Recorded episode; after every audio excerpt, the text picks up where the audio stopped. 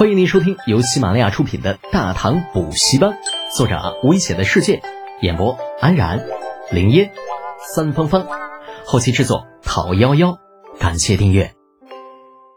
第二百一十二集，送给皇后的礼物上。程咬金的无耻，众人不是第一回见了。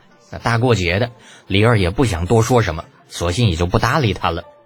啊，倒是几个喝多了的老货看不下去了，跟程咬金打了几句嘴炮。老程得了宝物，心情大好，也不搭理那几个家伙，拉着李靖来到桌边。你，姚师兄啊！李靖冷冰冰的，爹，我李靖承担不起。嘿 嘿嘿，亲家公别生气嘛。那程咬金顺水推舟就改了称呼，拍了拍怀里那望远镜，嘿，这东西啊，嗯，先借俺玩几天呗。这肥水不流外人田，是不是？这至少落到俺老程的手里，你还能拿回去？那献给陛下，那那可就真成别人的了。李靖无语，这你妈也忒不要脸了！谁是你亲家公啊？这什么叫做肥水不流外人田呢？那老子跟你关系很好吗？程知县，饭可以乱吃，话不可以乱说。你这样胡乱称呼。那我家德简的名声还要不要？啊！程咬金很是鄙夷道：“得了吧，那金家公啊，你家那小子还有名声呢啊！你出去打听打听，这长安第一祸害李德简的名声，只怕能够知晓而液体。”李靖脸黑如锅底，哼！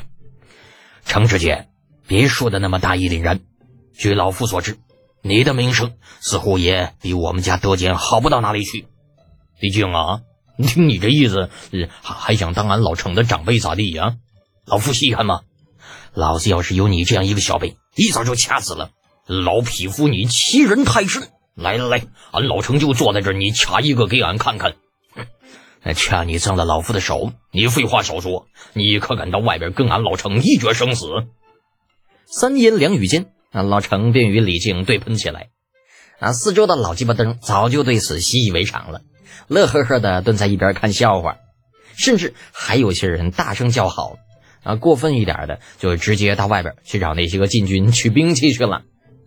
朝堂之上，这家伙百分之五十都有山贼土匪的底子，你这玩意儿自然就不会有太高的素质啊！只要没有闹到不可开交的地步，这李二睁一只眼闭一只眼，全当是看热闹了。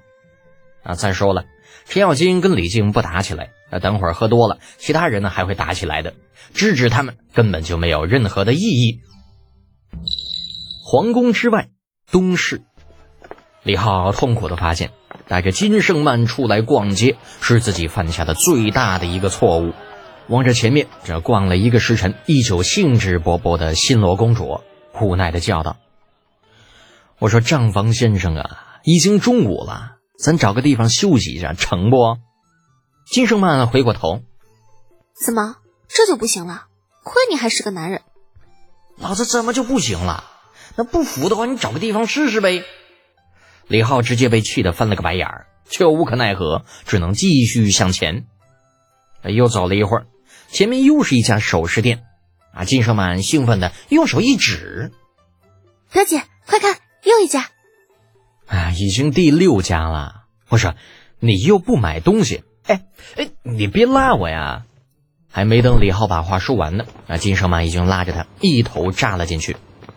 还没等他站稳呢，眼前一片刀光，一个声音喝道：“站住！闲杂人等退开！”李浩吓了一跳，这初时还以为是进了白虎节堂呢，这下四周打量了一圈，却发现这这是一家首饰店，没错呀。可是为毛首饰店里会有四个禁军呢？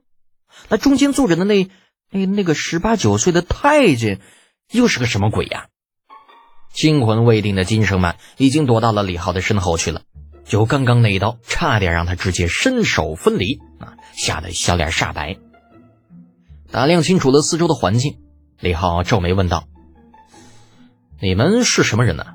这是抄家呢？”房间中坐着的太监谱不小，不阴不阳的哼了一声。神情倨傲的自报门户道：“小姐姓常，今日来这里替贵人选些首饰的。你们话说了一半，他那目光便停留在了李浩腰间的玉佩上，这头上冷汗嗖的一下就下来了，哆哆嗦嗦的站起来，摆手挥退四颗禁军以及身边的店掌柜，低声下气的陪笑道：“呃呃，阁下可是李世铎？啊，咱家是太子身边新调来的太监，您叫我小肠子就行了。小肠子，这尼玛是个什么鬼名字？啊，李浩并不意外，那太监能够认出自己的身份，毕竟那个真香牌啊就在腰间挂着呢，宫里少有不识之人。嗯，你好，小肠子，你可以叫我大腰子。小肠子，大腰子，这尼玛绝配呀！呃，四个禁军听完差点笑出来，那小肠子却是尴尬一笑，抱了抱拳：“ 李世独说笑了，小肠子不敢。”呀，行了行了，别说那些没用的啊！既然你是太子的太监，又不在宫里陪着太子，跑这来干嘛来了？哎，回李世独，这明天不就是重阳节了吗？殿下想送娘娘一件礼物，故而派小的出来挑选。啊李浩是皇帝陛下身边的红人，也是太子身边的红人，这宫里无人不知，无人不晓。这个小肠子虽然是李承前的贴身太监，身份不凡，可是面对李浩的时候，依旧不敢有半点马虎。哦，原来是这样啊！李浩心中了然，扫了一眼那四个还待在一边的禁军，心中有些腻歪，便对着小肠子说道：“先这样。”你就挑吧，我走了。小肠子一愣，呃，李世独啊，您不选首饰啦？我去别家。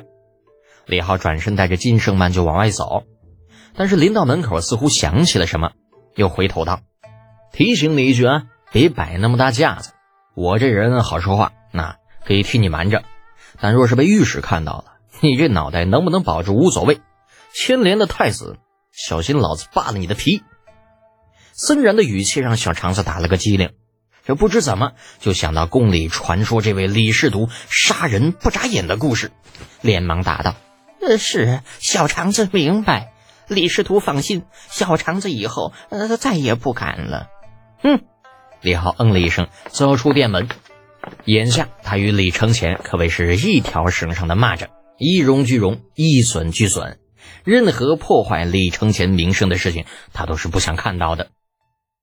等离开那家店，金圣满拍了拍平板胸，长出一口气道：“哎呀，我刚刚吓死我了！你不知道，那一刀离我鼻子就差那么一点儿。”说完，伸出两根手指比了个很小的距离。哎呀，早跟你说了，就不要乐极生悲，你就是不听。啊，那那这次呢，算是给你一个教训。金圣满撇撇嘴：“哼，是啊。”你李师独好大的威风，一声不吭就能吓得太子身边的人浑身冒冷汗。不过我堂堂新罗公主可不是大唐官员，我为什么要听你的？本集播讲完毕，安然感谢您的支持。